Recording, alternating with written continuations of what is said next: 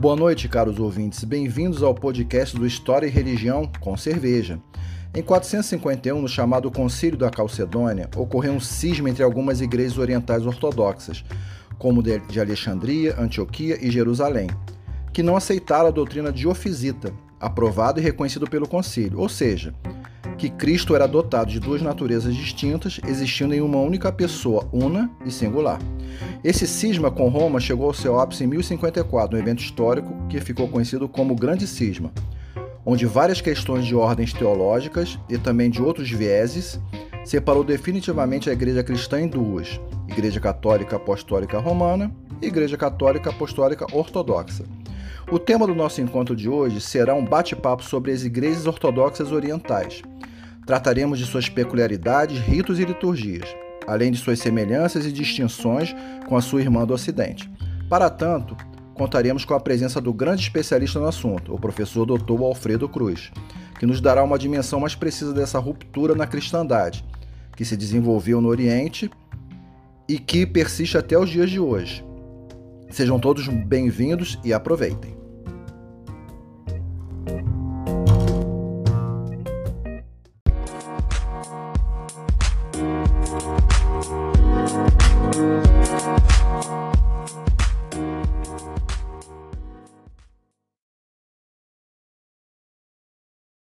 Olá, pessoal. Nós estamos aqui uma, é, mais essa semana, né, com o nosso bate-papo com cerveja, história, religião com cerveja, né?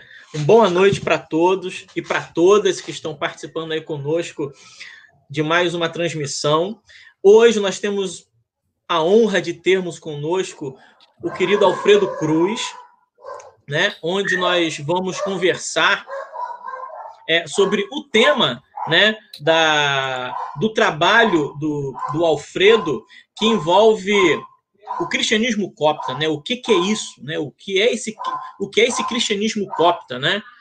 E o cristianismo copta é da Etiópia, né? Mas de forma bem geral, nós vamos falar é, é, não de questões bem específicas, né? Mas de questões gerais importantes é, inclusive de curiosidade também da religião. Eu acredito que você que está aí conosco esteja curioso, né, para saber, né, ué, não há um só, não há só um cristianismo, há vários cristianismos, né? O que, que é isso, né? O que é esse cristianismo copta?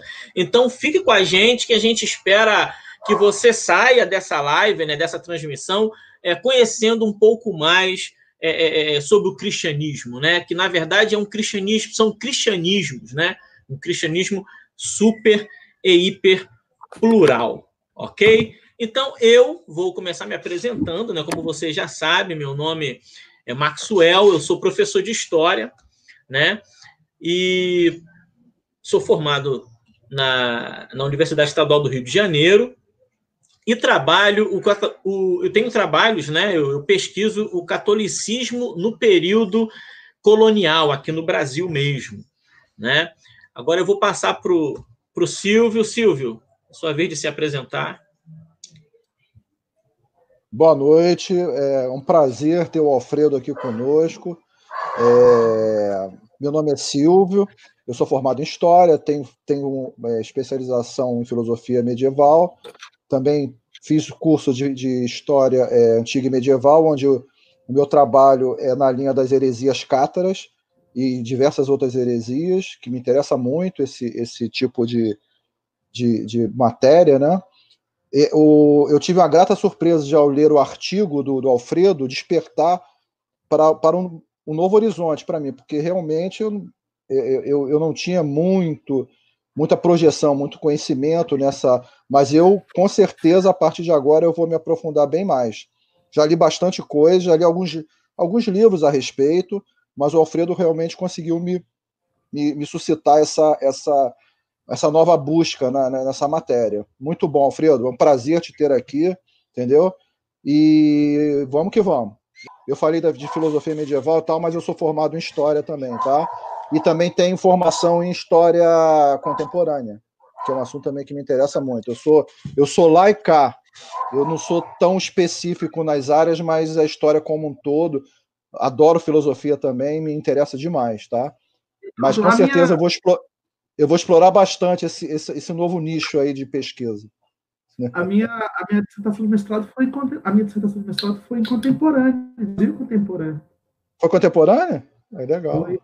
Foi. Lá na UF. Foi, foi, foi, foi um período exótico da minha vida, mas foi contemporâneo.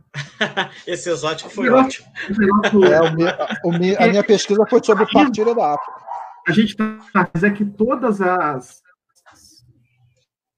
todas as mudanças tecnológicas, a gente tem um gênero meio é, herdado do Gordon Scheid, tem alguma coisa a ver com positivismo ainda, de que as mudanças tecnológicas elas se fazem assim né? A gente vai uhum. acumulando acumulando conhecimento, acumulando conhecimento, acumulando conhecimento, de repente a gente passa para o estágio, o outro estágio. Mas, na verdade, essas, as mudanças tecnológicas são feitas todas por traumas. Né? De repente, é.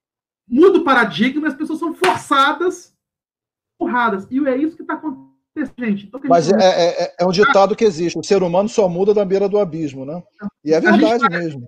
Então, assim, essa, essa, esses detalhes técnicos que vão sempre vão acontecer porque a gente está em pleno ferro de fazer uma mudança tecnológica. Ninguém dominava, a não ser quem trabalhava com nicho muito especializado, de aula em EAD, etc.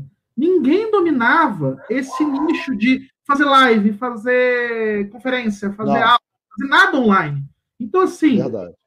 olha, eu estou de ver é, é, falando com coisa no mudo, é, falando com a câmera desligada, e aluno sem roupa na frente da câmera, e e cachorro interrompendo, e gato, papagaio. Eu, às vezes, uso o celular é. cai conferência. É, é, é, é o mundo normal. eu tenho eu tenho problema sério com cachorro aqui, então não tem jeito, né? Assim, não dá, não tem jeito. Minha esposa também trabalha aqui é, é, de forma remota, né? Então a gente às vezes pede desculpa, não tem jeito. Dou aula de forma remota, não tem jeito não. Alfredo, então especificamente Fale sobre você, o pessoal. Não, eu, tá tenho querendo... cachorra, eu tenho duas cachorras de quase 40 quilos que às vezes a gente pega em colo. Nossa. Se eu não dou colo, elas derrubam essa porta aqui. Nossa, e eu não faço mais nada, então tem que parar tudo para dar a aula com elas no colo, né? Mas, assim, Caramba. Alfredo, agora nos deu o prazer da sua apresentação. Ah, imagina. Olha, eu sou. Eu tenho uma formação.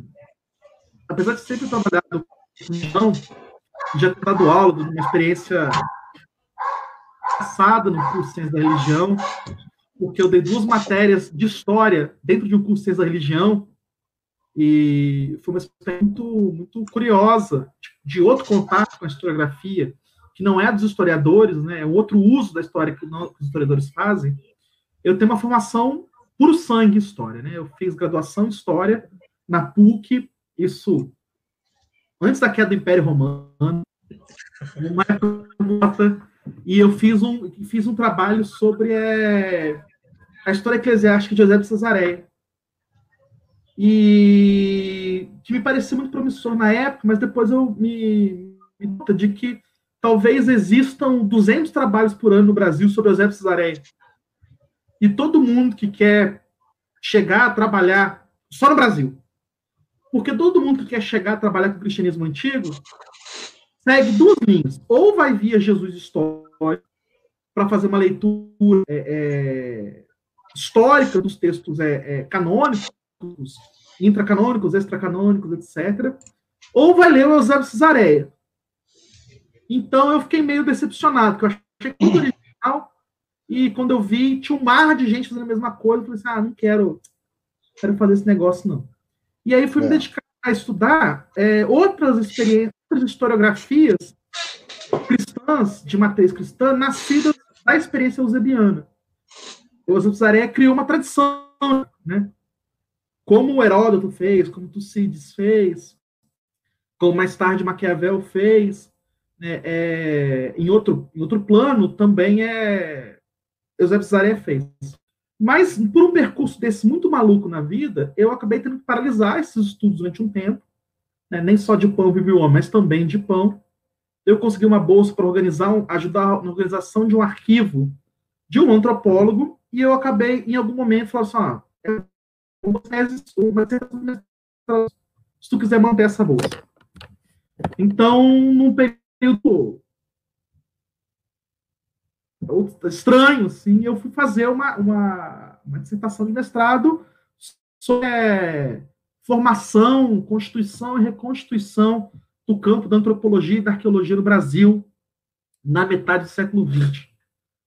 É, a partir do debate sobre a arqueologia pré-histórica, enfim, sobre a divisão entre antropologia e arqueologia, ali surgindo um debate sobre religião, porque um dos, dos meus personagens era um padre, que estava muito perdido com as mudanças que a igreja viveu no meio do século XX e investiu toda a energia dele como cientista. Como cientista.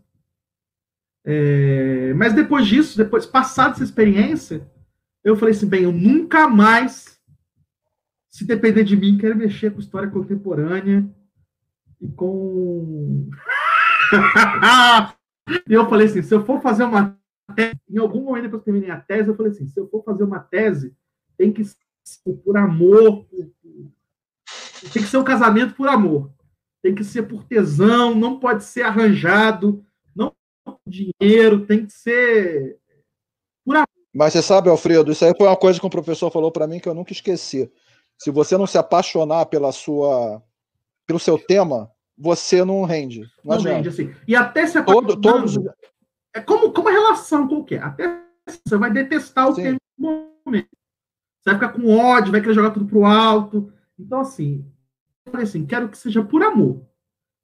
E eu falei assim, quero que seja por amor, e eu quero também fazer alguma coisa que ninguém tenha feito ainda. Agora tem o pessoal trabalhando com coptas no Brasil, tem o pessoal trabalhando com Etiópia, mas na época, salvo engano, só tinha um pesquisador que era o Júlio Chaves, que agora está em Brasília, mas na época ele estava fazendo o pós-doc dele, o, o doutorado, que estava no Canadá. É, não tinha ninguém mais, e ele é de letras. Então não tinha ninguém na história. Ninguém. Ninguém, ninguém, ninguém.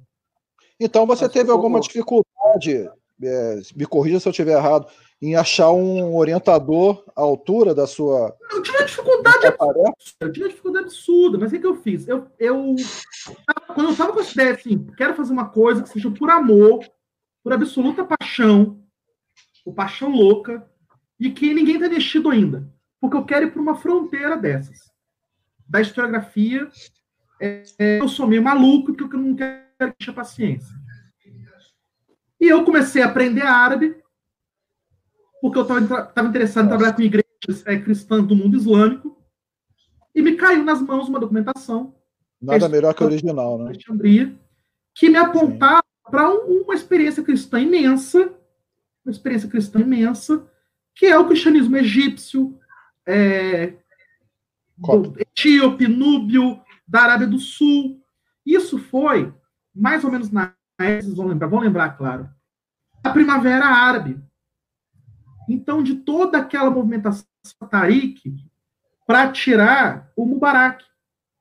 E eu me lembro que eu vi na televisão, fiquei muito impressionado, porque assim, tinha cena de confrontos entre cristãos e muçulmanos no Egito.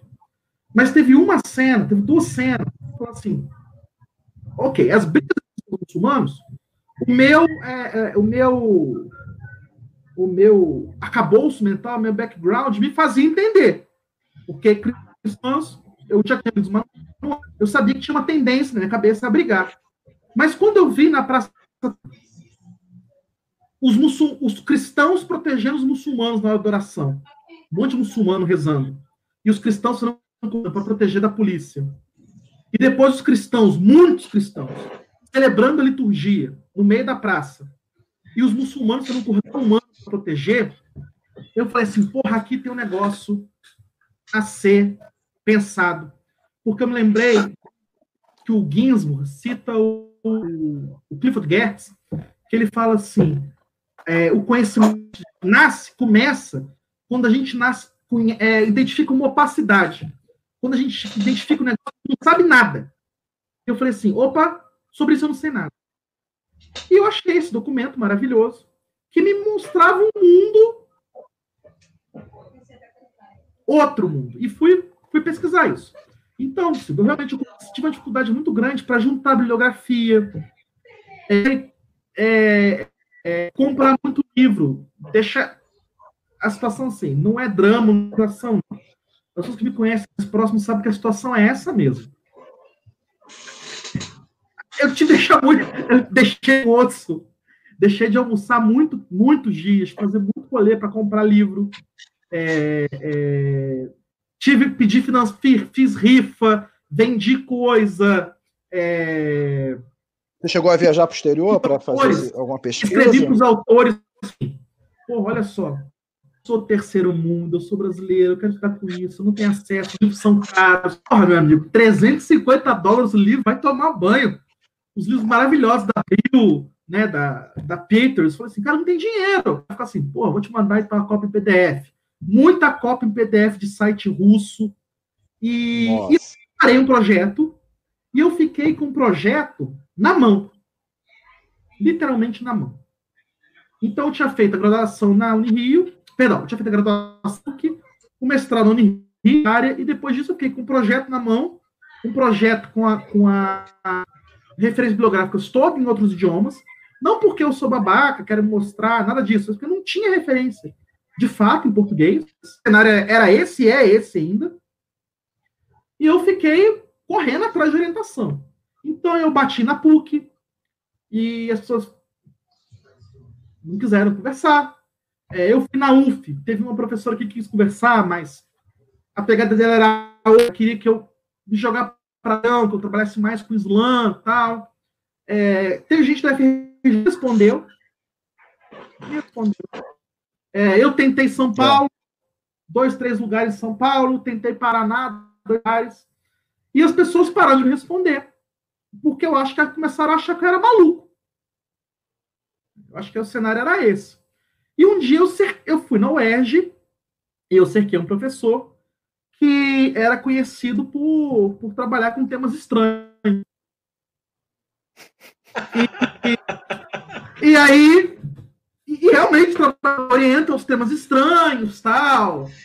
Olha, eu esqueci de convidá-lo, mas ele, mas ele, não, eu ele sou amigo dele no Facebook. Spider, tal é, tem, tem, um caminho tem um caminho acadêmico assim até que é, é que é muito diferente do meu umas posições de política é, macro política de micro política são diferentes das minhas mas que está acostumado a lidar com os temas outsiders e aí eu o procurei e ele falou assim olha eu não entendo patavina disso e eu não concordo com o seu argumento central. Ele leu o projeto, não. Ô, ô, Alfredo, rapidinho, deixa eu te cortar aí.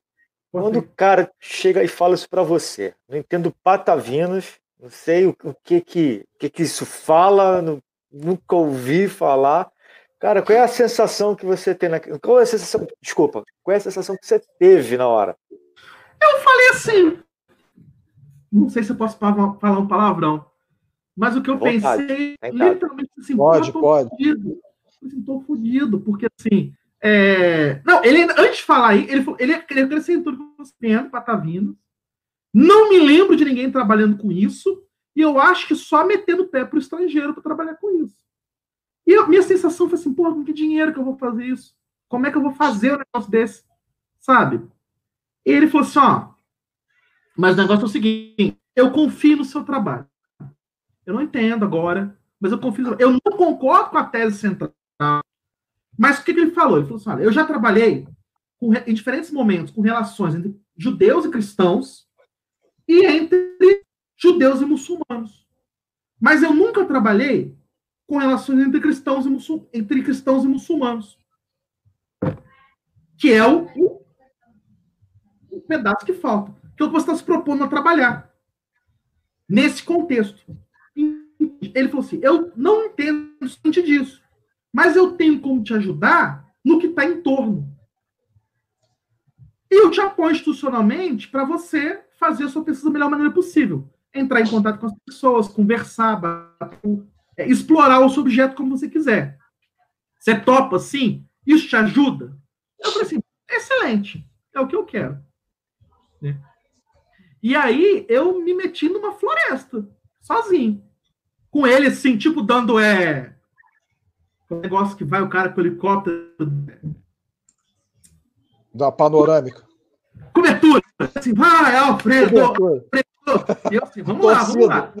É torcida. E eu comecei a escrever. Aí eu comecei a escrever para as pessoas, entrando em contato com os pesquisadores. A gente, depois de um tempo mexendo com os papéis, a gente vai descobrindo os nomes que vão aparecendo muitas vezes. Aí você descobre que o cara tá, tá vivo, escrevendo, você escreve para ele, você vai num congresso, conhece alguém que vai te ajudar, é um pesquisador que se propõe a ler o teu trabalho, mandar uma referência. Alfredo, isso, isso me faz isso me traz também que eu tive o mesmo, o mesmo orientador que você, né? Uhum. Na minha pessoa, né? E foi isso mesmo. Na época eu estudei os manuscritos do Mar Morto, né? Que ele não soube assim, é, é, ele conhecia, né? Mas tinha muito pouca coisa publicada no Brasil, né? Aí eu também, nessa situação mesma que a sua, eu mandei uma carta para o Gesavermes. E aí, ele respondeu? A secretária dele respondeu. Pô, eu mandei, eu mandei, uma, eu mandei um e-mail aquele especialista, um especialista holandês em notas. Universidade de Oxford. Então, e o cara me respondeu. Me respondeu. Porra, a gente do Rio de Janeiro não quer responder. Mas o cara, qual país? Ele me respondeu, me mandou uma porrada de livro em PDF que eu nunca teria. Oh, legal. Eu não tive essa sorte. Cinco, seis livros, assim, ó, pode ler. Mas de pode qual citar. país, Alfredo? De qual país ele? Holandês. De qual país? Holandês. Holandês. Holandês. Holandês. É, associações, de estudos cotas, associações de estudos cotas em Portugal, é, no Egito, Estados Unidos, me, me apoiaram de várias formas, mandando é, livros, mandando artigos, disponibilizando. Teve que se desdobrar nas traduções também, né? Não, e aí eu fui me virando. Eu fui me virando, fui me virando. É quando você tá com um negócio desse, eu aprendi assim, né? No começo eu sabia muito pouco ler as coisas. Depois eu me arriscando até resenhar texto em alemão. É, começa a fazer coisas. É. E aí você depois pergunta é. pro você fala alemão, você que tá direito? Eu disse, não, tá direito sim. Porque o que esse orienta, professor orientador me ensinou é que os conteúdos mesmo, os conteúdos mesmo, a gente não tem como saber de tudo. Né? É, o volume de coisas da historiografia é muito grande. Por exemplo, sobre Etiópia, que é um assunto que tem me interessado atualmente. Você tem atualmente congressos anuais sobre Etiópia, gente do mundo inteiro falando sobre Etiópia. O último congresso falou sobre Etiópia, Etiópia, da religião do cristianismo etíope, na Alemanha, você tinha gente do Japão, da Etiópia, é, é, da Venezuela, dos Estados Unidos, do Canadá, é, da Inglaterra, do mundo todo, assim, produzindo em vários idiomas. Você não tem como acompanhar. Né? Mas eu acho o, o, o que o, a coisa do pesquisador é ter um feeling de se o conteúdo a gente não sabe.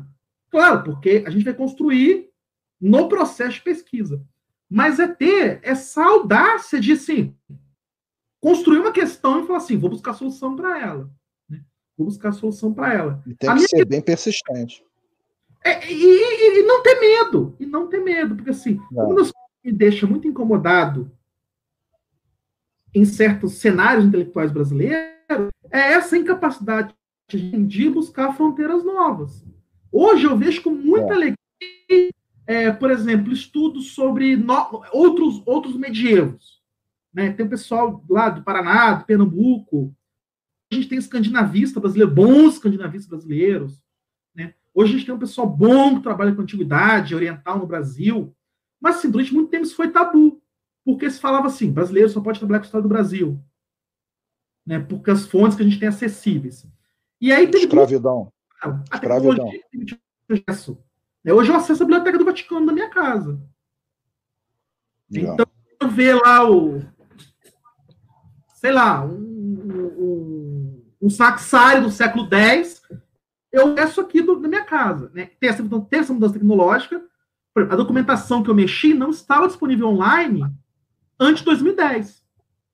Então, o trabalho que eu fiz entre 2015 e 2019 teria sido impossível antes de 2010.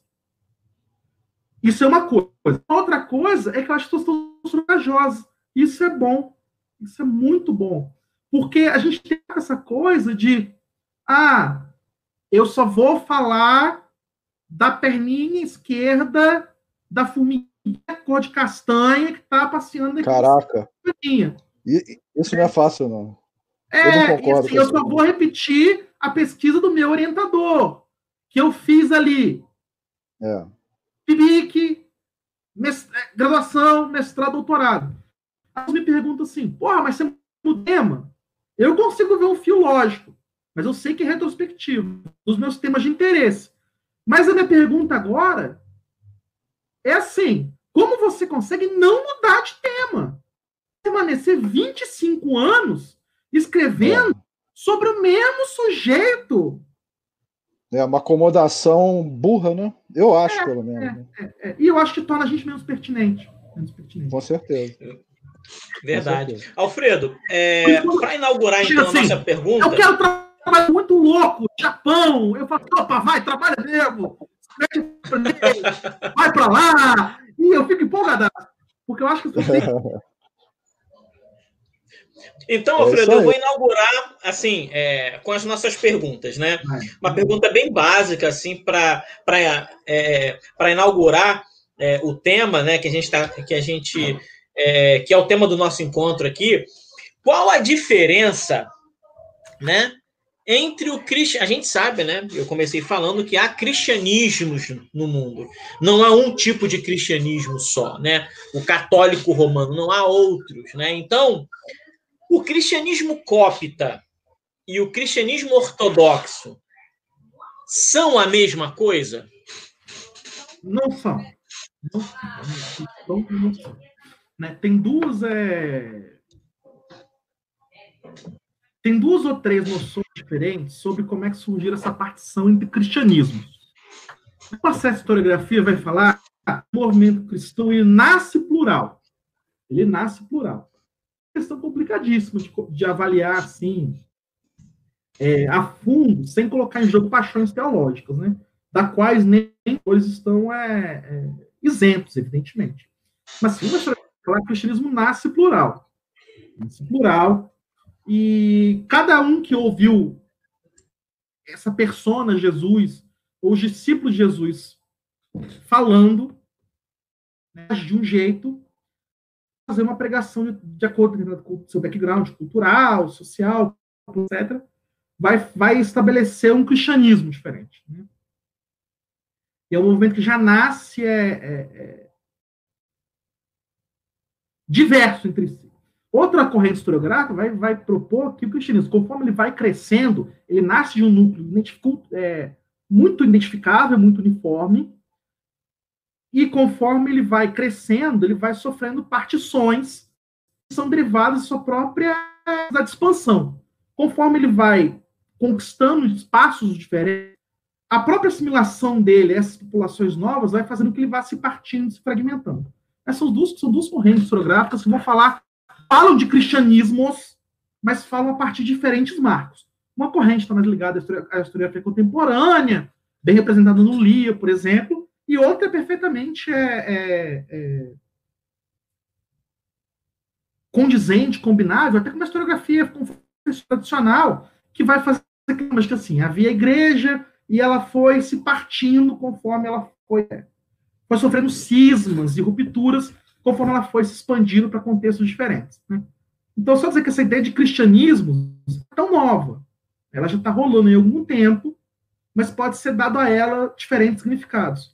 Até porque a ideia de cristianismos é um pouco derivada da ideia de igrejas, né? Que está não só pode, pode significar profissional, mas também forma está tá consagrado da própria é, é, formulação eclesial católica, né? Que é uma igreja formada por várias igrejas, seja as igrejas locais, as diferentes dioceses, que tem as suas particularidades, inclusive litúrgicas, disciplinares, etc., as ordens, as coisas todas, ou pelas igrejas de diferentes ritos, que compõem as igrejas suiures. Né? Então, essa ideia de cristianismo não é tão, tão novidadeira. Assim, né? Ela pode ser dada diferentes, inclusive um conteúdo muito conservador, confessionalmente muito é, muito né?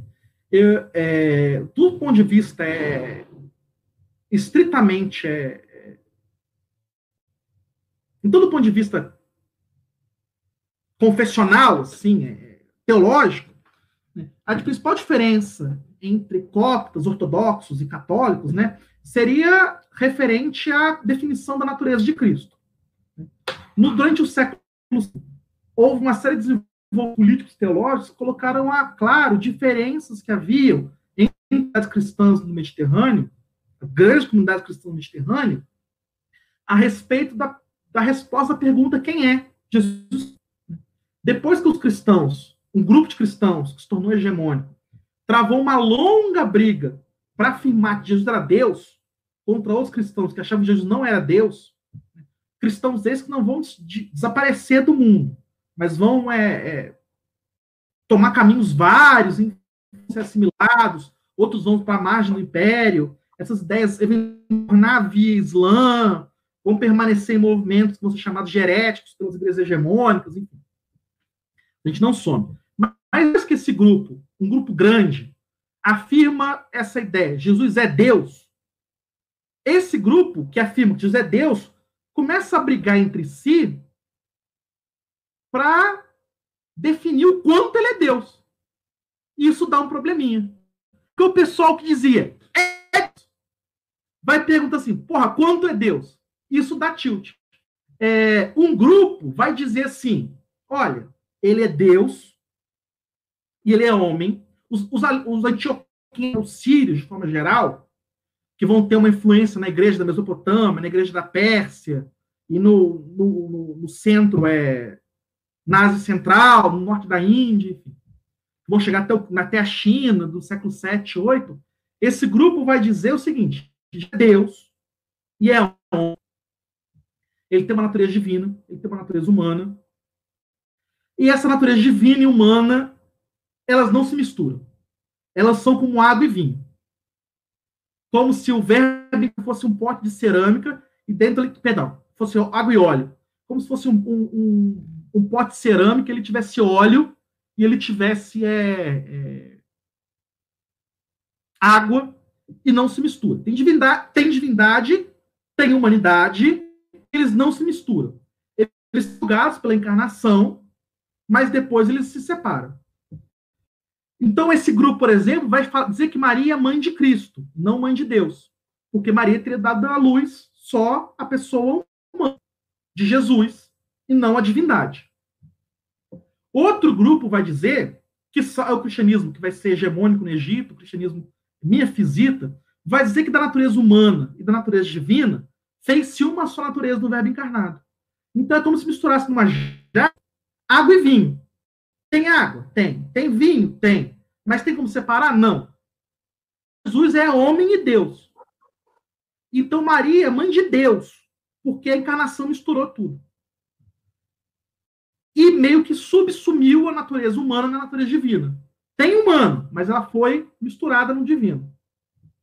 E um outro grupo, que vai surgir mais tarde, no Concílio de Calcedônia, como opção do meio entre esses dois grupos, vai dizer que ele é humano, ele é divino, mas essa humana e natureza divina, ela, de alguma forma, sem se misturar, comungam entre si.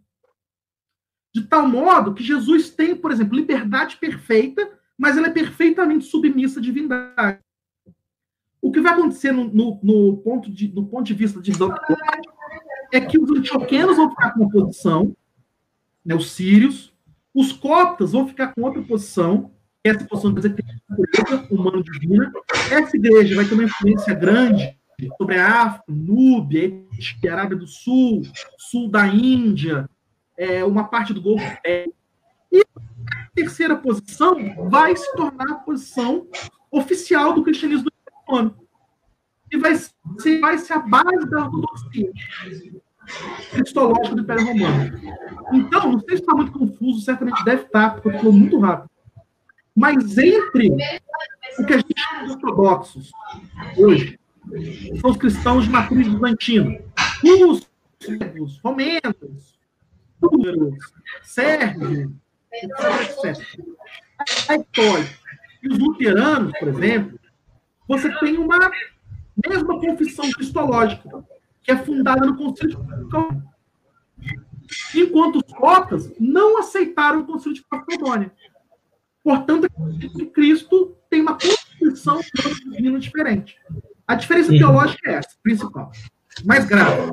E a partir dessa, você tem todas as diferenças na soteriologia, na pneumatologia, teologia, que nascem da diferença da concepção de quem Cristo é no mundo.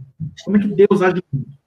Do ponto de vista cultural, eu acho que a característica da igreja cópita é que, teológica, se o cristianismo nasce como uma espécie de difusão de uma matriz é, é, helenística, né? os evangelhos foram escritos em grego, o, o, os apóstolos pregavam em grego, né? É, se o evangelho se difunde sobre uma rede semito-helenística no mundo mediterrâneo, e além dele, né, as comunidades semito-helenísticas se espraiavam até a central, até a Índia, até essa região do norte da África. A gente tem que ter em mente, o mundo era o mundo semito-helenístico era muito maior. É, depois dessa ruptura teológica, a igreja copta se torna uma igreja dissidente, porque ela vai confessar uma que é contrária à cristologia oficial do Império Romano. Então, para afirmar a sua.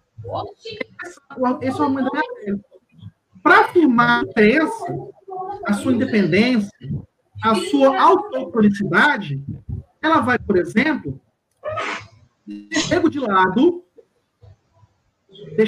de lado, e vai é,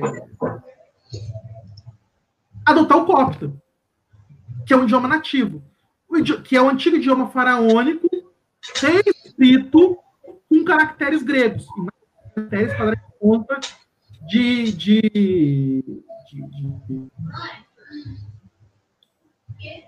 de, termos que existiam no idioma egípcio que não existiam em grego. Então, os vão se copeticizar depois até porque o termo cópita, na, na, na, chamada do, da, live, tem um, um pleonasmo, um voluntário, que são os cópitos do Egito. Mas o termo cópita é uma derivação do através do árabe. Porque quando os árabes invadiram o Egito, eles encontraram no Egito dois tipos de cristãos. Aqueles do imperador, que eles chamavam de rum, romanos, ou melquitas, amigos do rei, então temos sírico para amigos do rei, e os outros que são os cristãos da terra, os coptas, que são os egípcios notas, como vocês estão no Egito, tiveram muita sobre a Núbia e sobre Etiópia, o metonímio começou a se chamar os cristãos etíopes e núbios durante um certo momento de cópia. Mas de sentido é, etimológico, cópia é o cristão do Egito. E acabou se tornando o termo para o cristão do Egito que tem uma fé diferente do imperador. Alguém comentou aqui agora, apareceu baixo aqui, eu não parei o nome. Sim, a Verônica. É, a Verônica. A, a questão da função patriarcal, né? Isso era, se colocava menos no momento, eu vou explicar por quê. A autoridade sequer estava posta é, como veio a, se, veio a se colocar depois da Idade Média Central, a partir daquilo se chama Reforma Gregoriana. Então, o problema não era de aceitação ou não da autoridade do Papa, porque essa autoridade não estava posta. O problema era um problema de, de. Era um macro problema de compreensão a respeito de quem era Jesus. O problema sobre a questão da autoridade do Papa vai se colocar depois entre os cristãos que aceitaram Calcedônia. E aí vai gerar uma ruptura que é a ruptura de mil, que a gente consagra com a data de 1054, apesar de não ter acontecido em 1054 de fato, é como a gente imagina. Mas que dentro de cristãos que comungavam da mesma opção cristológica, esse poder da autoridade papal vai gerar uma outra ruptura. Mas é muito engraçado que o quando é os cotas têm um papa. O termo papa é e sempre foi aplicado para o patriarca copta de Alexandria porque se acreditava. É, se Teodoro II. Que o patriarca copta de Alexandria é o sucessor de São Marcos, e que São Marcos é o sujeito que era discípulo de Pedro e que transcreveu no Evangelho de Marcos as memórias de Pedro. Então, para os coptas, o patriarca de Alexandria é o Papa do Oriente. Então, Papa. Certo. Você vê na, na, na, correspondência oficial até hoje, o termo patriarca copta é Papa. Papa de Alexandria. É a história do eu traduzi como história do patriarcado copta. Mas o termo em árabe é a biografia dos santos papas de Alexandria. Uhum. É, mas a princípio, o, é, me tira essa dúvida, Alfredo. É, é, é no Concílio de Calcedônia, é, os, é, a Igreja Copta ela vai acompanhar, né, discordando com a Igreja de Roma, uma posição nestoriana, não é isso? Ou estou não. enganado? muito próximos, por isso causa uma confusão, uma confusão mesmo. É, é, no primeiro momento, Monofisita. você tem o patriarca Nestório de Constantinopla, que afirma uma posição, quer afirmar como posição oficial, como ortodoxia imperial, esse termo é, A gente tem que ter um momento que não existia é, é, pensamento como a gente entende.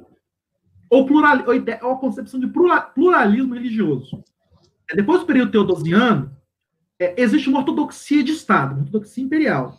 E você discordar da imperial é você ser subversivo político e você potencialmente atrair a ira de Deus sobre o império. Então você não pode deixar uma confissão diferente ali de boa. Você tem que botar todo pesando e acreditando unânime, senão isso dá merda. Porque senão pode vir gafanhoto, terremoto, bárbara. É, pode, dar, pode dar uma putaria danada. Você não pode deixar isso acontecer. Então, o imperador é, fiel, é fiador do, das definições dogmáticas, porque senão está ruim para o império. Naquela, dentro daquela visão de mundo, aquela cosmovisão. Então, você tem o primeiro momento em que o Nestor de Constantinopla fala, tenta afirmar a, a, a cristologia antioquena como oficial do Império Romano, dizendo que a Virgem Maria é mãe de Cristo, que usa uma natureza divina e humana e uma pessoa divina e humana. E que elas não são unidas, mas que elas estão só conjugadas no verbo encarnado. Essa cristologia de Nestório, ela vai ser repelida fortemente pelos egípcios, pelos é, romanos e pelos gregos, no concílio de Éfeso, que é celebrado em 431. E Nestório é expulso. Né? Junto à tradição que a gente vai erroneamente chamar depois de nestoriana. Ela existia antes Nestório, ela continua existindo depois de Nestório, e o Nestório é parte da tradição, não criador da tradição. Né? Por exemplo, de Orígenes. Existe uma tradição origenista que foi criada por Orígenes, que era um baita professor, um baita intelectual, e que botou os fundamentos intelectuais de uma tradição, é, ou Agostinho, existe uma tradição agostiniana. Né? Não era o caso de Nestório. Nestório era mais um, um personagem público criador dessa, dessa teológica, que tinha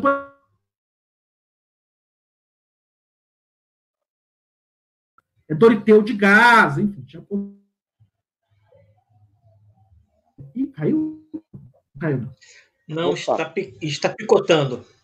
É, espero que não caia na internet, meu Deus.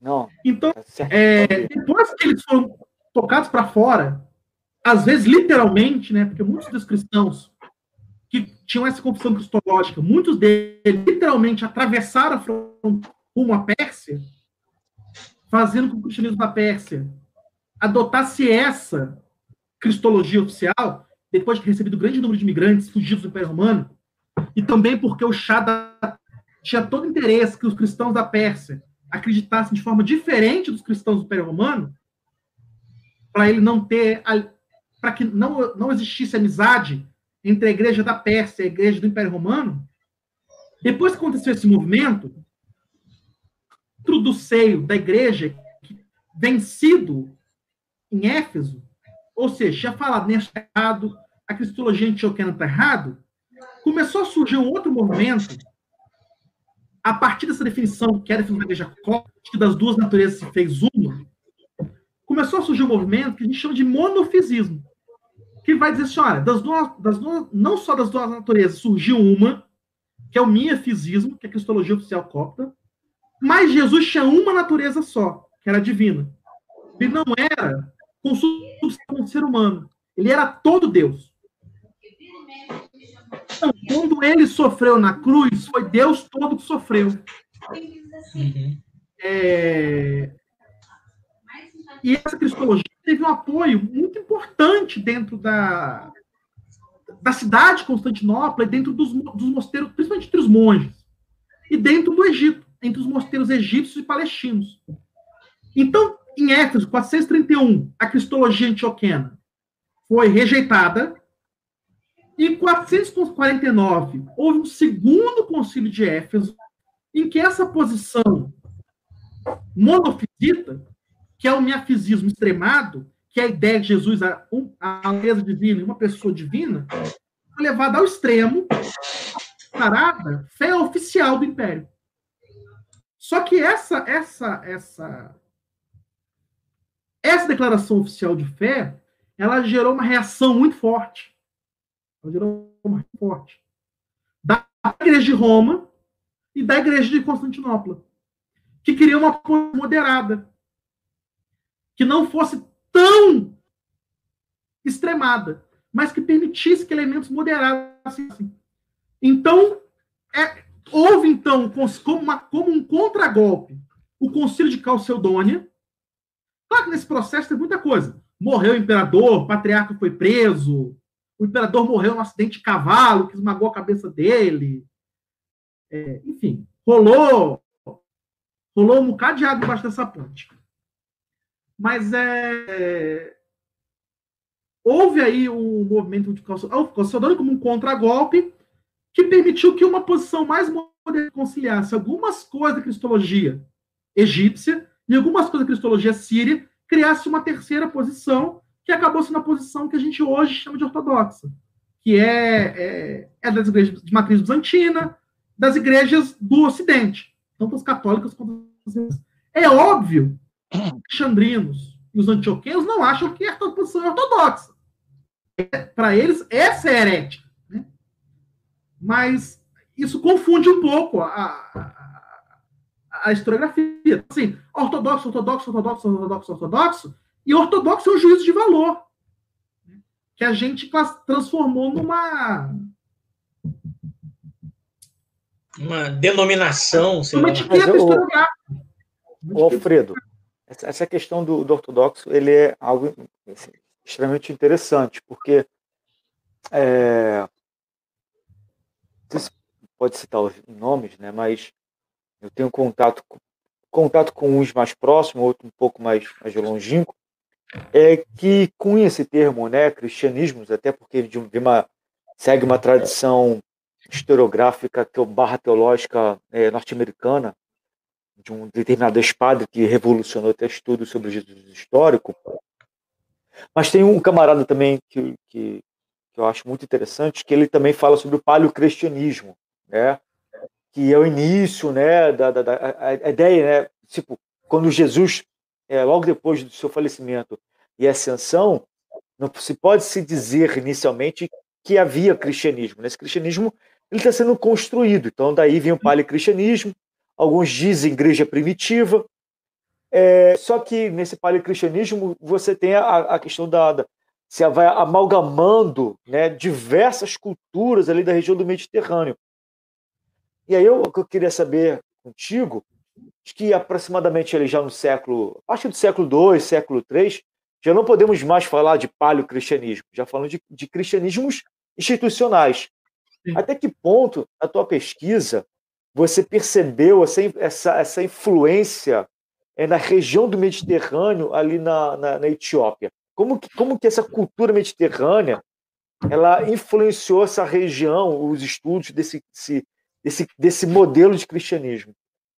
Como eu tinha comentado, a, gente, a pesquisa, ela, depois da tese, tudo, ela tem, ela tem feito um movimento é, noroeste-sudeste. Tem vindo do Alto Egito em direção à Etiópia e Arábia do Sul. É, meu período de interesse maior, assim, eu realmente quase tudo que eu que eu um cristianismo anterior a Constantino Teodosiana é orelhada. São coisas cursos, é, é, são leituras de leituras. Eu nunca parei para produzir um, uma pesquisa original nessa. Eu tenho um trabalho não publicado aí sobre os atos de Tomé e a formação de, de alguns ritos do cristianismo indiano, mas assim, é, é, é alguma coisa não específica, é uma coisa diletante mesmo.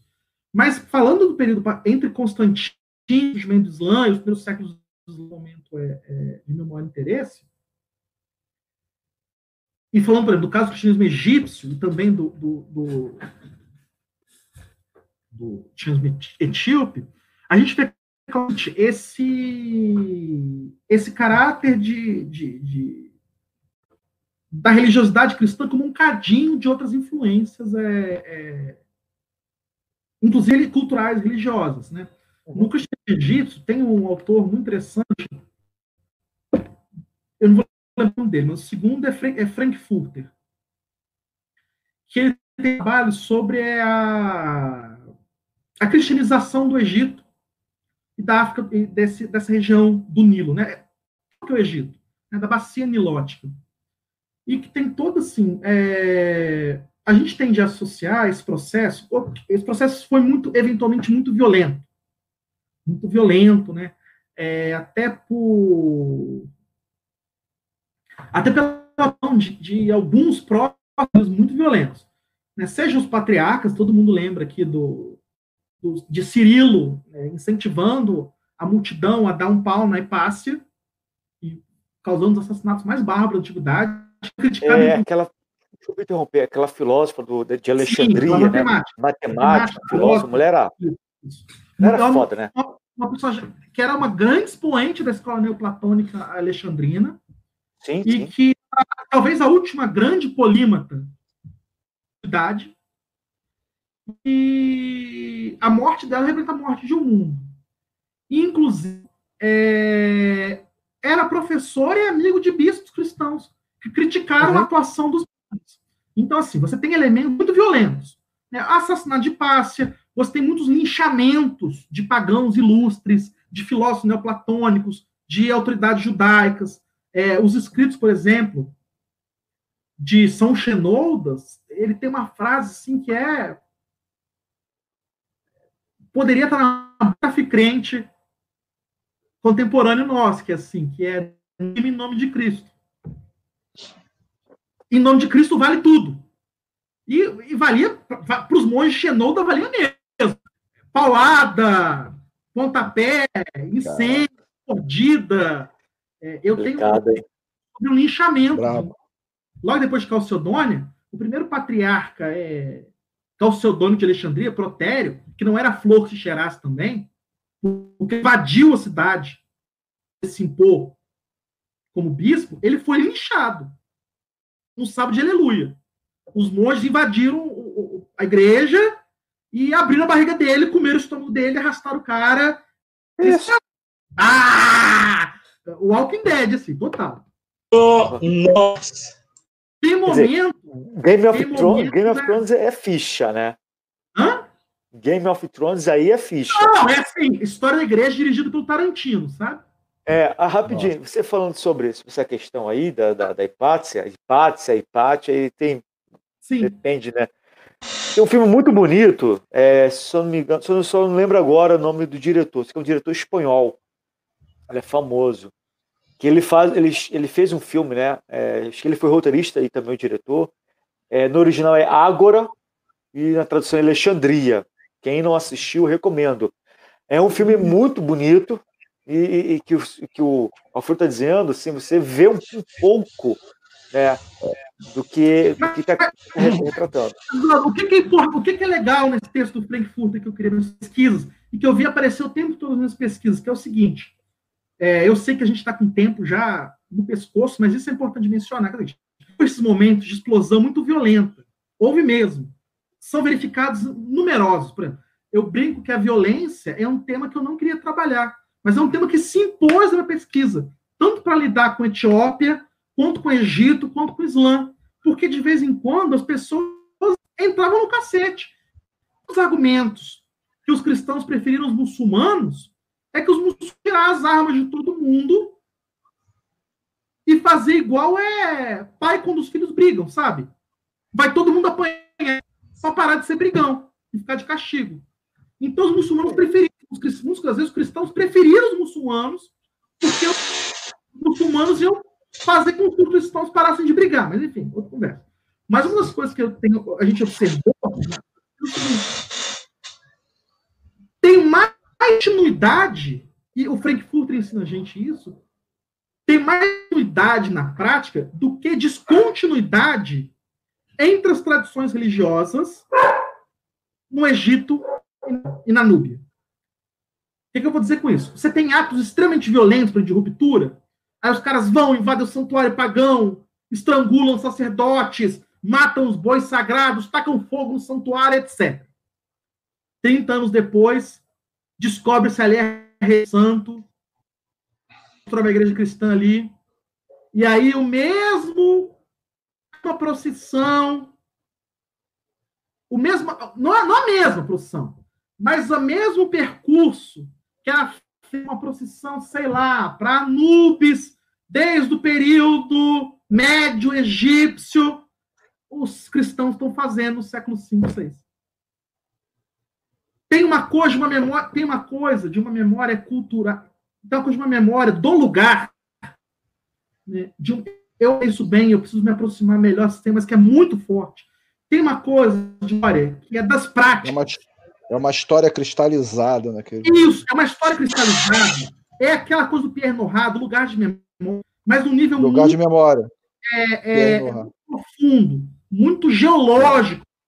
Porque Sim. você tem uma, dos lugares das, é, o santuário de Mariú, que é o santuário de São Menas. Antes ele era o santuário faraônico. Você tem o santuário de Isis em fila, santuário a Santa Deus. Durante séculos ele foi um santuário a Isis. Depois os cristãos rejeitam explicitamente as associações com o período anterior. Rejeitam Rejeitam são óbvias. Às vezes com ações iconoclastas muito violentas, mas eles Sim. continuam na, na ordem do espaço, da topografia sagrada e das práticas, você tem uma superposição que é muito impressionante. impressionante. Exemplo, na Etiópia, você tem até a alta Idade Média, um período muito longo, por exemplo, você tem o problema de sacrifícios de animais. Por exemplo, na consagração dos altares e alguma, em algumas festividades, a cultura autóctone tinha sacrifício de animais.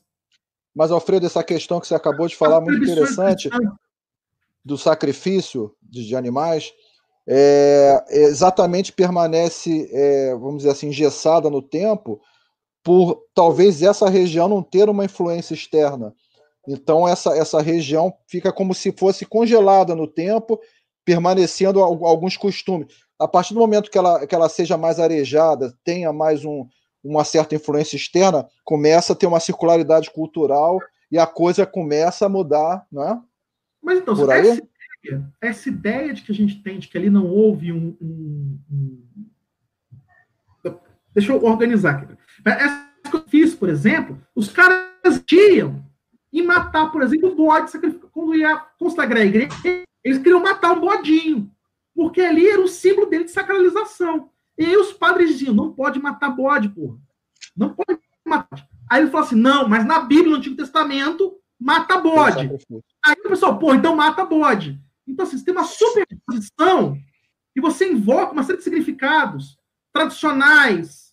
É, o, o exemplo maravilhoso que eu acho, que eu ainda tenho é o São Cristóvão Sinocente, que é o santo com cara de cachorro.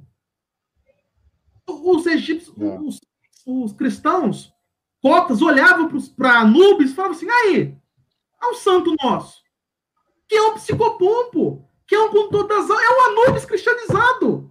É, uma, é, é, literalmente um Anubis cristianizado. E os caras assim, vocês, vocês gostam de Anubis? Não, detestamos. E São Cristóvão, pô, bacana pra caramba. Inclusive, vou na procissão amanhã.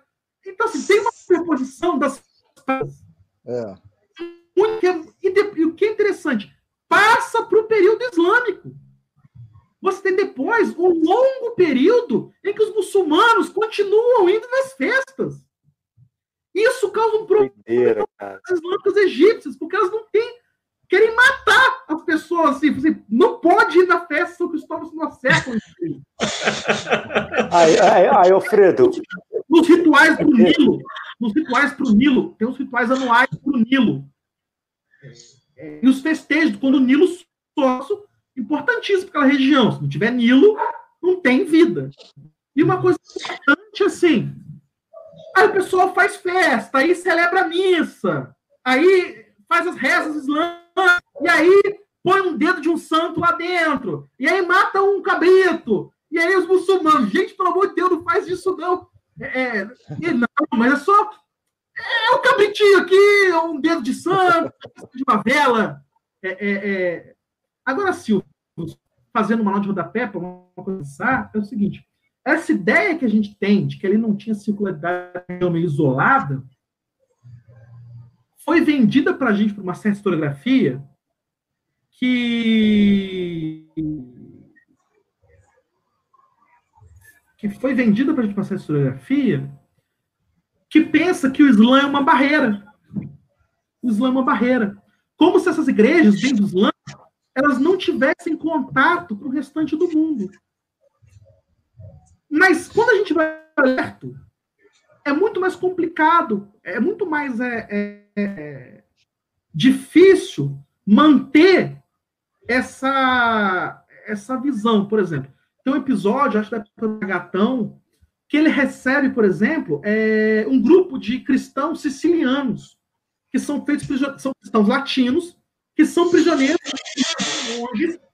que são feitos prisioneiros pelos muçulmanos, e que o patriarca, copta, o patriarca copta compra ele, e de repente ele passa a ter escribas que escrevem em latim. Então, assim, você tem um momento, acho que época do patriarca Simão, que vem que vem padres da Índia, do lado do Islã, atravessam o Índico, sobem o Mar Vermelho e se dirigem até Alexandria para pedirem a ordenação de um bispo. Para pedir a ordenação de um bispo. A, a, anáfora, da, de, a anáfora, a anáfora de Santa Maria, do Abacirico,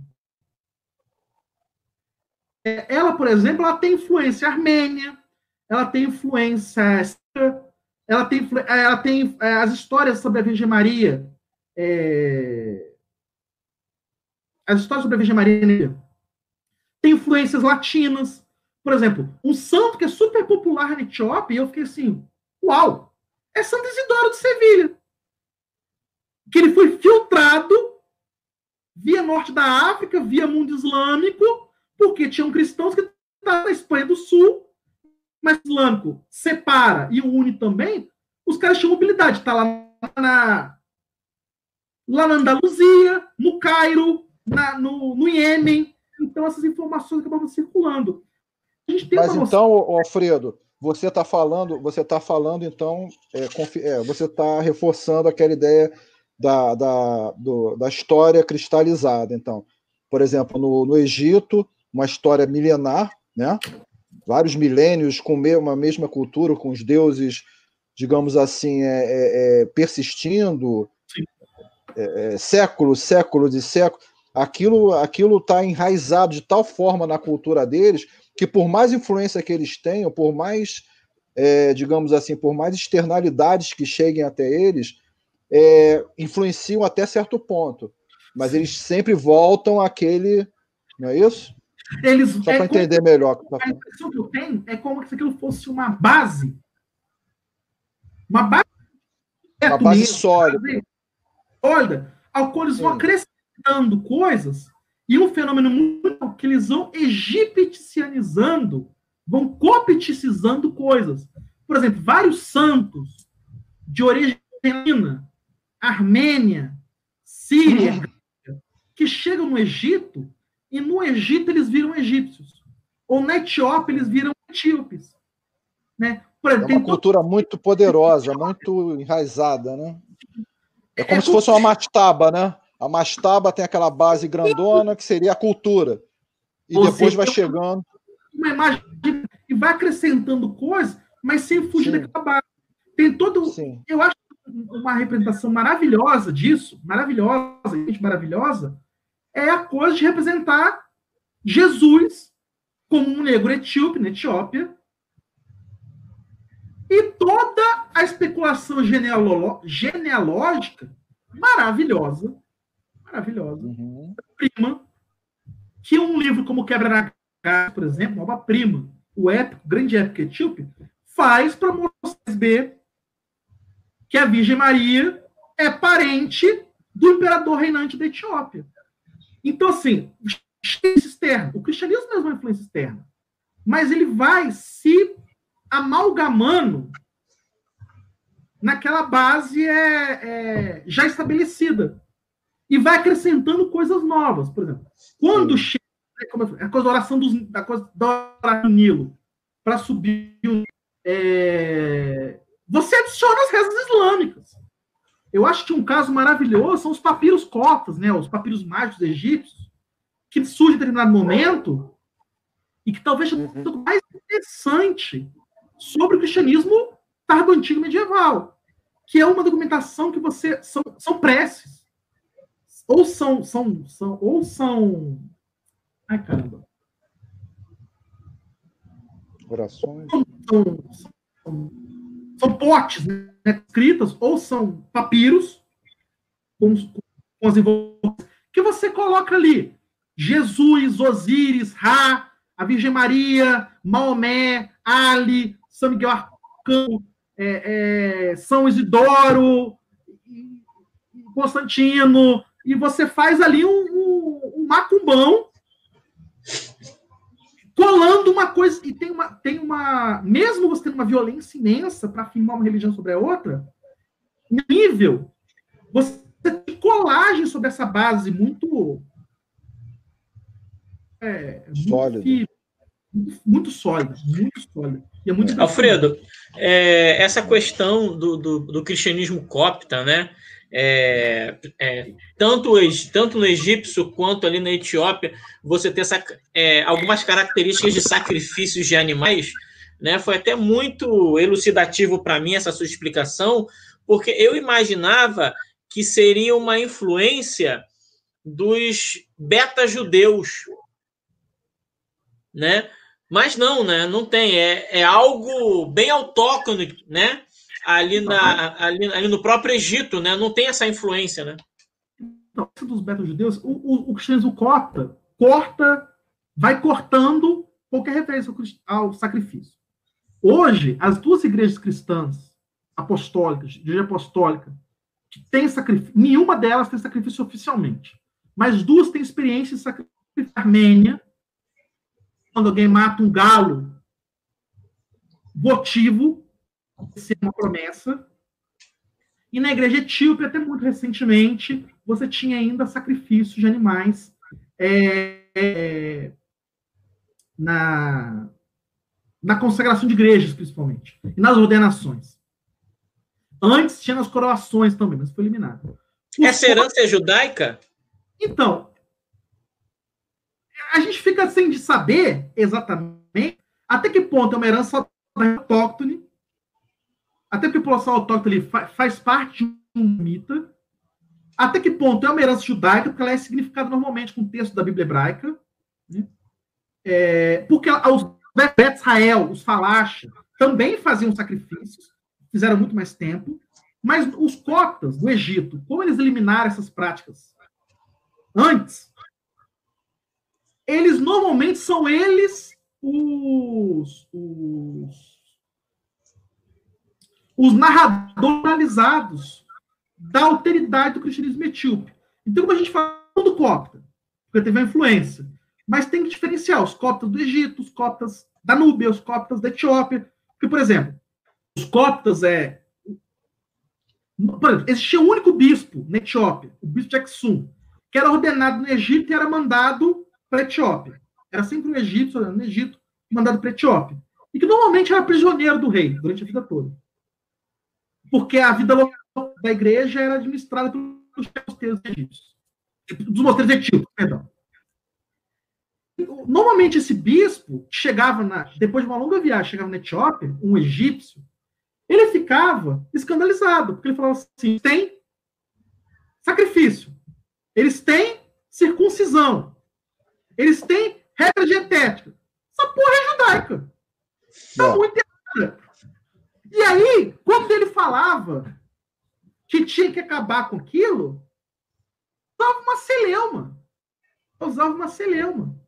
Quando os portugueses, 16, 17 na Etiópia, 15, 16, 17, e começam a se incomodar que os cristãos de lá, para eles, parecem judeus, inclusive o Zag Zabo, que é um monge etíope que vai para Portugal e é enquadrado pela Inquisição como, judai, como judeu, como judaizante, é, quando os portugueses estão incomodados com, com a diferença que no etíope, os, eles, os, mil anos antes, os coptas estão incomodados.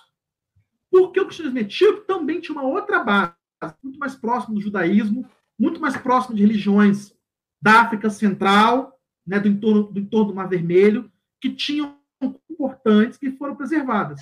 Então, assim, é uma, eu quero, quero voltar naquela imagem que a gente cunhou na conversa, no bate-papo com o Silvio, que é como se fosse uma mastaba.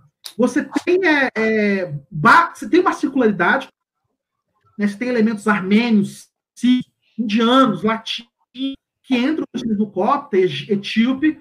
O Islã não é uma é uma fronteira, talvez, do ponto de vista político, mas do ponto de vista cultural é muito poroso. Você tem elementos islâmicos que entram no cristianismo etíope, entram. E entram no cristianismo latino também, inclusive. É... a ascensão de Isaías, como a gente conhece hoje, preservar a igreja etíope, é um texto de origem islâmica, foi aceito como venerável pelos etíopes. Tem um diálogo religioso, cultural grande, mas você tem bases, você tem é, veios nessas bases estados e que são coisas muito difíceis de mudar. Por, no caso do Egito, essas práticas culturais estão associadas a lugares, práticas estão associadas a lugares e ritos, principalmente ritos é, sazonais. A festa da primavera, a festa do inverno, a festa da chuva, a subida do Nilo, que a igreja vai cristianizar e que vai se amalgamando coisas em cima. E na Etiópia, são essas tribal, principalmente. Ritos de imagem, de consagração de lugares, é, que tem a ver com sacrifício, a prática da, da circuncisão masculina e feminina, que mesmo sendo é, explicitamente o... pelos coptas do Egito, pelos bispos deles, vai ser mantido durante muito tempo.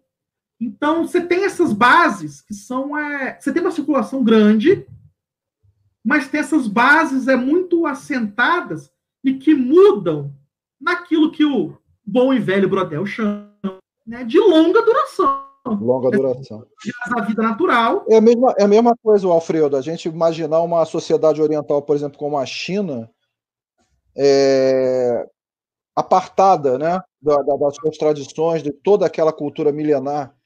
São milhares de anos de cultura, não tem como. Por mais que eles sofram, sofram influências externas, aquilo já está tão enraizado que não tem como mudar, não tem como. É verdade. Pessoal, é, olha, a reunião está ótima, mas o nosso tempo já já avançou, é. né? Já foi uma hora e treze. Mas assim. Perguntas de vocês tudo.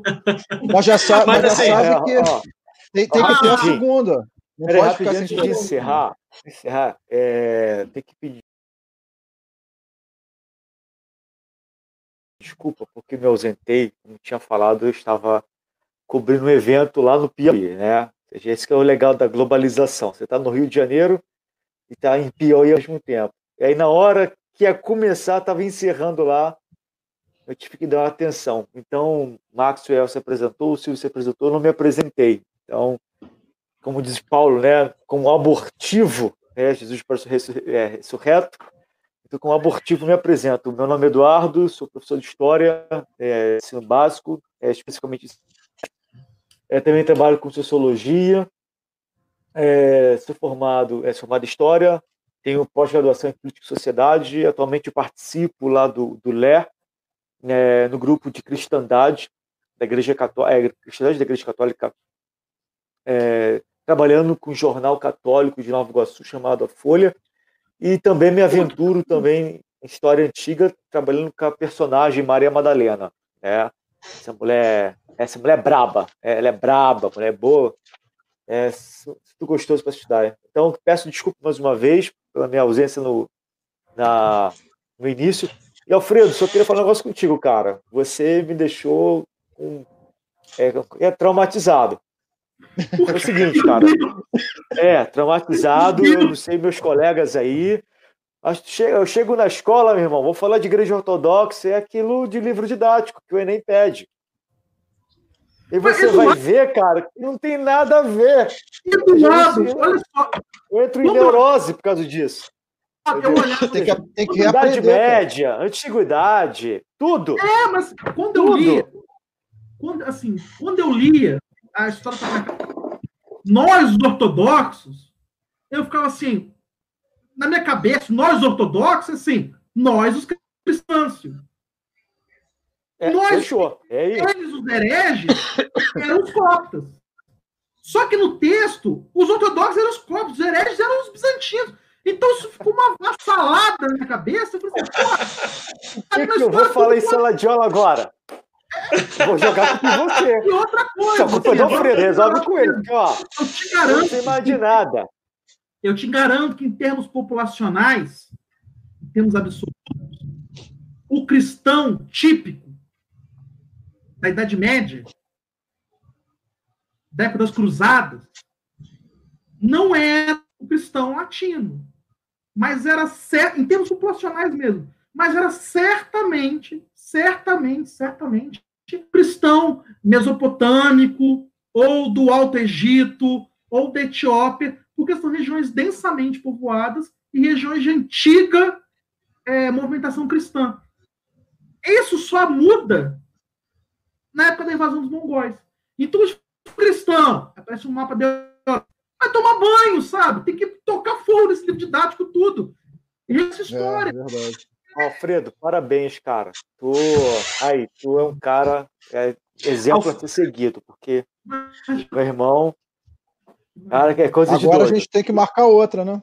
Marcar é, não, Alfredo vai ser, não, Alfredo vai, vai ser presença constante a, Verô, aqui a Verônica, a Verônica que a Verônica fez um comentário aqui, é minha comadre, lá de São Paulo. É e ela estava querendo saber de Santa Maria de Abacirico.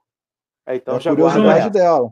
Verônica, gente... eu, eu que as, o Max perguntas, todas bonitinhas, que eu ia falar do artigo. Mas eu, eu, eu, eu que baguncei tudo, Verônica. Você pode me Não, bagunçou. Relaxa, tem casa. Tem é, assim, é assim que é bom. É assim que é bom. nas redes sociais depois, eu te mando o artigo, te mando a, a tradução da anáfora, bem bonitinho. Esse é meu artigo mais legível, Verônica. Confusão desgraçada, meu. Foram eles são bons, eu que arrumei a confusão. Mas na próxima a gente fala. Mas na próxima a gente fala. Olha, olha, pessoal, a gente vai ficar. Nós vamos encerrar por aqui, né? Porque a nossa proposta é sempre não se estender muito, né? Ser, um, ser uma live de uma hora, mas assim, é, é, muita, é muita coisa. coisa. Trouxemos um. É muito interessante. Um, um, simbolicamente, um baú né, um expert né, de conhecimentos é. em relação à religiosidade do é, não só do cristianismo, né, mas a, reali igre... mas a religiosidade oriental. oriental é, e, né? e quem acompanha, quem é próximo dele, né, sabe que, a, que ele não mexe só com ele, não estuda só religiosidade oriental, religiosidade caribenha, né? Tá muito presente ali na, na, na, nas redes sociais do, do, do, do, Alfredo, que ele vai trazer aqui para gente para falar sobre essas religiosidades, o voodoo, o cristianismo ali, na, ali da região caribenha. Então, assim, é, é, esteja nos acompanhando né, nas redes sociais, que, gente, que nós vamos postar aqui a nossa próxima participação do Alfredo, que assim nos, que nos encantou, nos desconstruiu, né, o, o Edu? Nos desbundou. Nos desbundou. É. Me senti um, senti um merda de historiador agora. Nos desbundou. tá bom? Não, assim, no bom sentido, é claro, mas Vou falar o que sala de aula depois disso tudo? É... meu irmão. Acabou, acabou. acabou. Infelizmente. Agora, agora você é obrigado a beber. então, aqui, Alfredo, nós ah. agradecemos a sua presença. É, né? Te convidamos a. Já deixamos aberto o convite para outras outros momentos estar aqui conosco, tá bom? Bate outros bate-papos. É, agradecemos aí é, a Verônica que, esteja com, que esteve conosco aí ao vivo, Edu, é, Silvio, é, Alfredo. Se vocês quiserem, tem alguma palavra aí para nós finalizarmos, eu deixo à vontade vocês aí. A única palavra que eu posso dar agora é praticamente exigir que ele volte. Retorna, Alfredo. Retorna, Alfredo. Não, porque oh. tem tanto artigo, tanta coisa bacana que a gente pode desenvolver. Eu acho bacana que a gente que a gente volte e retorne esses assuntos, entendeu? Eu acho bem bem rico. A, a... Eu gostei muito. Parabéns, Alfredo, pelo seu trabalho. Parabéns pelo trabalho de fôlego que você conseguiu produzir. Esperamos seu retorno o mais breve possível. Né? É, eu queria falar para queria falar para o Alfredo o seguinte, né? O herege não anda sozinho, geralmente ele tem outras companhias. Então, se é, assim como o Alfredo ele puder indicando para nós pessoas doidas assim que desconstruam a história, porque a história não pode ser uma caixinha, né? A história ela é múltipla, ela, é, ela é plural. Infelizmente, o nosso sistema educacional ele vai encaixotando, né, o conhecimento. É para um determinado fim. É, determinado fim, né? Que infelizmente é o vestibular. Mas raso, né?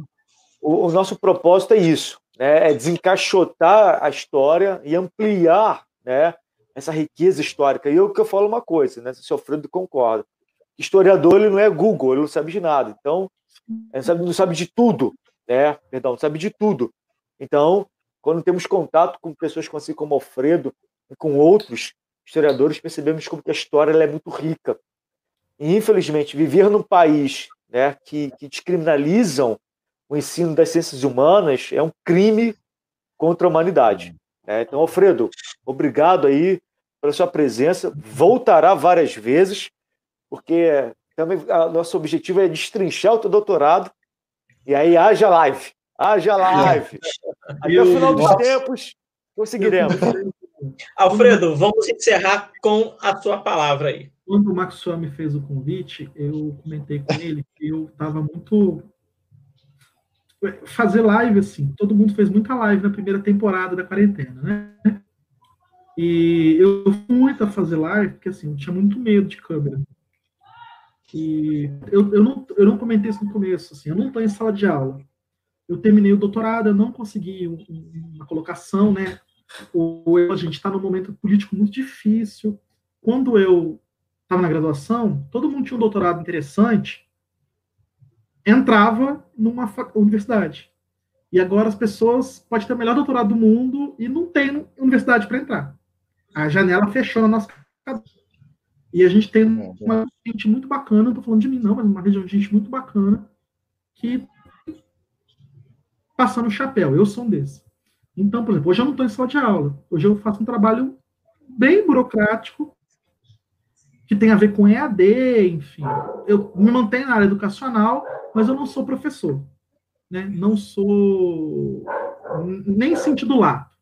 Eu faço outra coisa na vida, no momento. E eu falei com o Maxwell que eu tava, faço minhas lives, eu tenho um curso, tenho um grupo de estudos.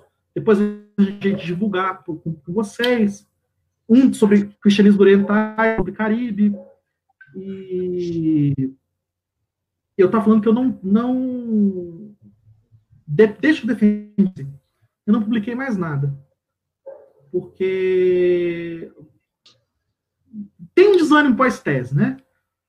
Mas porque tem assim, a situação do país, a situação do, do diálogo, assim, eu voltei para o interior, então é um estreitamento muito grande destaque muito grande. E eu falei assim, pô, Maxwell, tomara que me dê um dia, assim, de conversando, talvez mexendo nas coisas dentro de mim, dê vontade de voltar a escrever, voltar a produzir, para poder voltar sobre. E eu que vocês me, agradeceram, mas assim, bobagem. Eu que tenho que agradecer vocês pela oportunidade de mexer essas coisas dentro de mim, e tentar me animar para botar novamente para produzir e trabalhar contra a maré, né? Que, que, que afogar. É, mas contra, contra, a maré todos nós caminhamos, né? Afogar a gente mesmo. Então eu agradeço a oportunidade, de verdade, assim, o um espaço, né? É, a coisa mais a coisa mais coisa que acontece quando a gente trabalha quando chama a gente de louco é legal, porque a gente faz blá, e aí a pessoa se assusta e sai correndo. Isso não é o problema. O problema é o silêncio, né? O pior é. problema com um tema assim é quando a gente não tem com quem conversar. Isso é muito angustiante. Essa experiência muitas vezes. Isso é realmente muito desestimulante. Assim, eu que agradeço vocês pela oportunidade, pelo espaço da gente poder estar aqui conversando e colocando as ideias no lugar e tentando reavivar um pouco a brasa para se manter na resistência aí. Muito obrigado, de verdade. Então, junte-se a nós. Nós é, que agradecemos, nós é que agradecemos. O prazer foi nosso de, é, é, é, de tê-lo de tê aqui conosco. Já aviso aí que Alfredo estará outras vezes aqui com a gente, tá bom? E você aí, Alfredo! e para você que está nos acompanhando, né, que vai nos acompanhar, nós, nós agradecemos o privilégio é, de você estar conosco, mesmo, mesmo sendo depois da live, né? É, é, convido a você, se gostou da, da, da atividade da nossa live, dá um like aí que vai nos ajudar, tá ok? E a gente as nossas, organiz... É, as nossas reuniões, elas acontecem de 15 em 15 dias, então daqui a 15 dias nós teremos uma outra uma outra live sobre um outro assunto, sempre dentro desse contexto religioso, tá bom? E a gente espera você é, e vocês, né, na nossa próxima reunião. Um grande abraço, fique com Deus. Silvio, Valeu, Alfredo, Edu, um grande abraço, beijo Alfredo. Vocês, um abraço para vocês. Tchau, tchau.